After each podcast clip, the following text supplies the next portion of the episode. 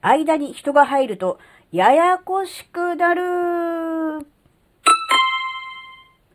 あずききなこがなんか喋るってよ。この番組は子供の頃から周りに馴染めなかったあずきなが自分の生きづらさを解消するために日々考えていることをシェアする番組です。こんにちは、あずきなです。間にね、あの人がね、入ることによってなんか話がややこしくなってわけわからなくなったっていうエピソードなんですけど、あのね、これはね、最近ではなくてね、7、8年前ですね。で、当時、まあ今もなんですけど、まあ専業主婦で、まあ、働いてないということで、えー、ママ友がですね、えー、アルバイトしないっていう感じでちょっと話を持ってきたんですね。えー、そのね、仕事というのがですね、あのママ友さんの、うん、親戚の方がやっている、まあ、飲食関係なんですね。で、そこの調理補助の仕事をね、しないかっていう話だったんですね。で、その、まあ、飲食関係はですね、まあ、人手が足りないということで、えー、ね、えー、調理補助でいいので、調理師免許とかなくてもいいので、えー、手伝ってほしいっていうことだったんですね。で、まあ、うん、人が足りないということなので、まあ、多少のね、えー、勤務時間とか、そういうのがね、あの、多めに見るということだったので、じゃあ、ちょっと話だけでも聞くかなと思って、ね、あの、面接に行くことにしたんですね。で、面接に行ったらですね、そこにはですね、その、えママ友の親戚の方がいらっしゃったわけですね。で、その方といろいろ話をして、えー、あずきなので、いろいろこう条件面とか話したところによると、えー、1日ね、えー、何時間でもいいと。うん、週何日働いても構わないと。いうことだったので、ああ、それならいいなと思って、じゃあ、やろうかなっていう感じでいたところにね、話がまとまりかけたところにですね、あの、さらに上の方ですね、もしかして本部とかそっちの運営の方の方なのかもしれませんが、もっとね、権限のある方が、えー、いらっしゃいまして、えー、この度は、えー、お仕事ね、していただけるということで、非常に、あの、嬉しいと、ありがたいと思ってますとね、人手不足で困ってたんで、あのよろしくお願いしますみたいな感じになったので、こちらとしても、ああ、どうも、みたいな感じだったんですが、えー、どうやらね、その方が来てから話がちょっとね、あれっていうことがちょっと増えたんですね。で、なんかね、早番とか遅番とか言い出してね、なんか早番は、朝7時ぐらいからとかね、夜は、ね、夜、それこそ7時とか8時とかっていう話になって、えそんな話聞いてないって思って、え、何ですか？っていう話をしたら、え？っていう、もう向こうの方も、え？みたいな感じになって、こっちも、え？みたいな感じになって、お互いに顔を見合わせみたいな感じになって、で、あの、こちらとしてもね、先ほど面接で話をした時はね、あの、好きな時間、好きなね、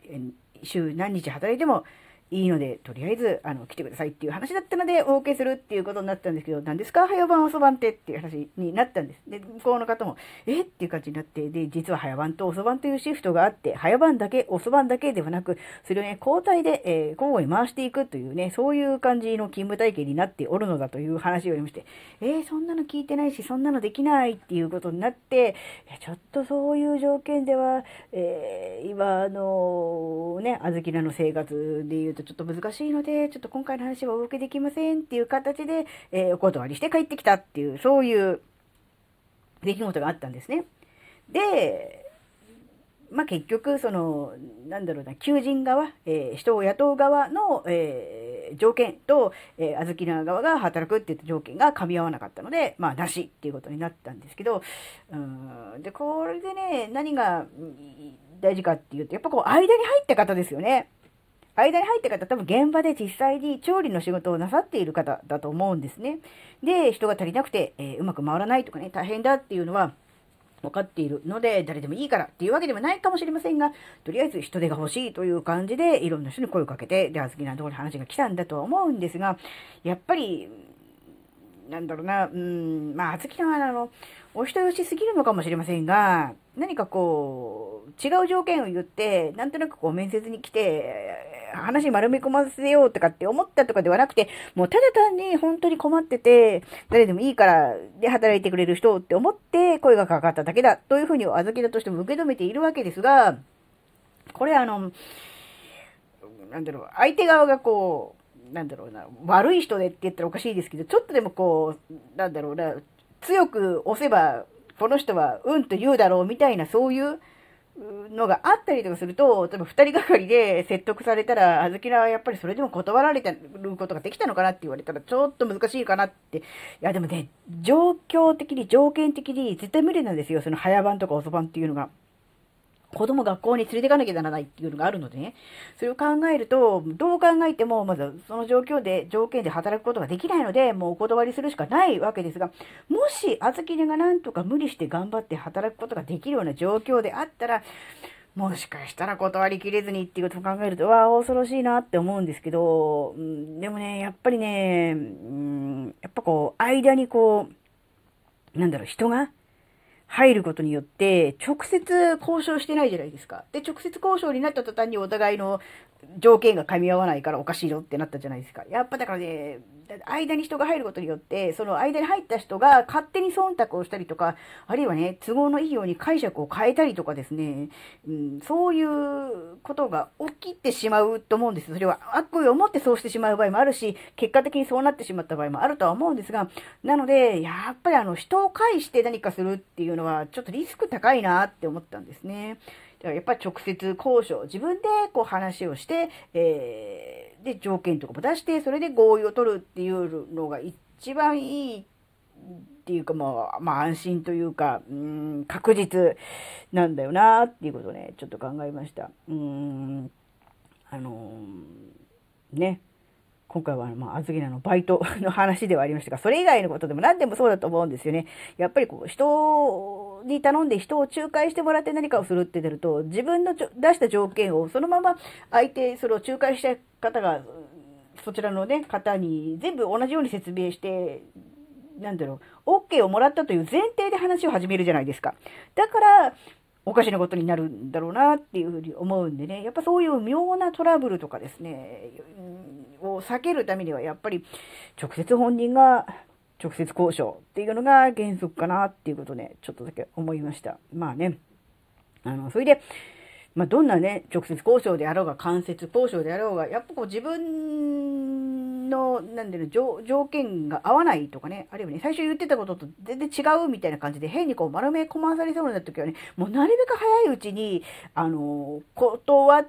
た方がいいです。断る、はっきり断るとかじゃなくて、いや、ちょっと待ってくださいとかっていうだけでもね、なんかそのまま流されて、ああ、なんとなくそういう感じなのかなって思って流されていくのが一番良くなくて、あの、やっぱりこう、それ自分の預けの中にもあったんですけど、アルバイトをする、で、時給、この時いくらって言われてたのもうもう忘れましたが、時給いくらで働ける、で、週何回働けるって、月いくらぐらい入るっていうのが、川残用だけど、パッとこう出るじゃないですか。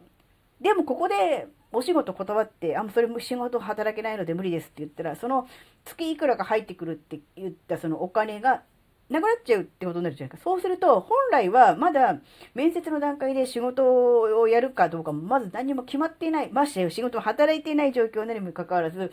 あの、なんだろうな、本来だったらもらいたいお金がもらえなくなってしまったっていう、なんか損したみたいな、そういう意識がね、出てしまいがちなんですよ。で、実際問題、その時のあずきなもそういう考えはちょっとだけありました。うん、実際、あずきらが、えー、週いくらでもね、働いて、えー、月こんぐらいお金が入ってくると、どのくらい余裕ができるなとか、あれもこれも買えるな、みたいなことはね、やっぱりね、川残用ですけど、頭の中でね、計算するんですよ。やっぱそうなっちゃって、本来だったら手にしてはずのものが、今ここで断っちゃうとなくなっちゃうって思うと、断りづらくなっちゃうんですよ。だからそれをね、あんまりこう、なんだろうな、そこまで、考えるっていうことよりも、なんだろうな、自分自身の中でね、えー、なんだろうな、マイナスになるわけでもなくて、結局もともとなかったものがなかったものになるだけだから、ゼロがゼロなままのはずなのに、なんかね、マイナスになっちゃったようなね、錯覚に教えるんですね。やっぱりなので、そこは、そういう、まあ、いわゆるサンクコストというんでしょうかね、そういう感じが発生して、なんか自分が損した気持ちになりがちなんだっていうことをね、あの、知識として、えー、覚えておく方がいいですね。そうすると、そこでこう、自分で自身の中でこう、判断をね、誤るということをね、少しは防げるのかな、なんてことをね、考えたりもしました。はい、えー、今回のお話があなたの生きづらさ解消のヒントになればとっても嬉しいです。最後までお聞きいただきありがとうございました。それではまた次回お会いしましょう。じゃ、またねー。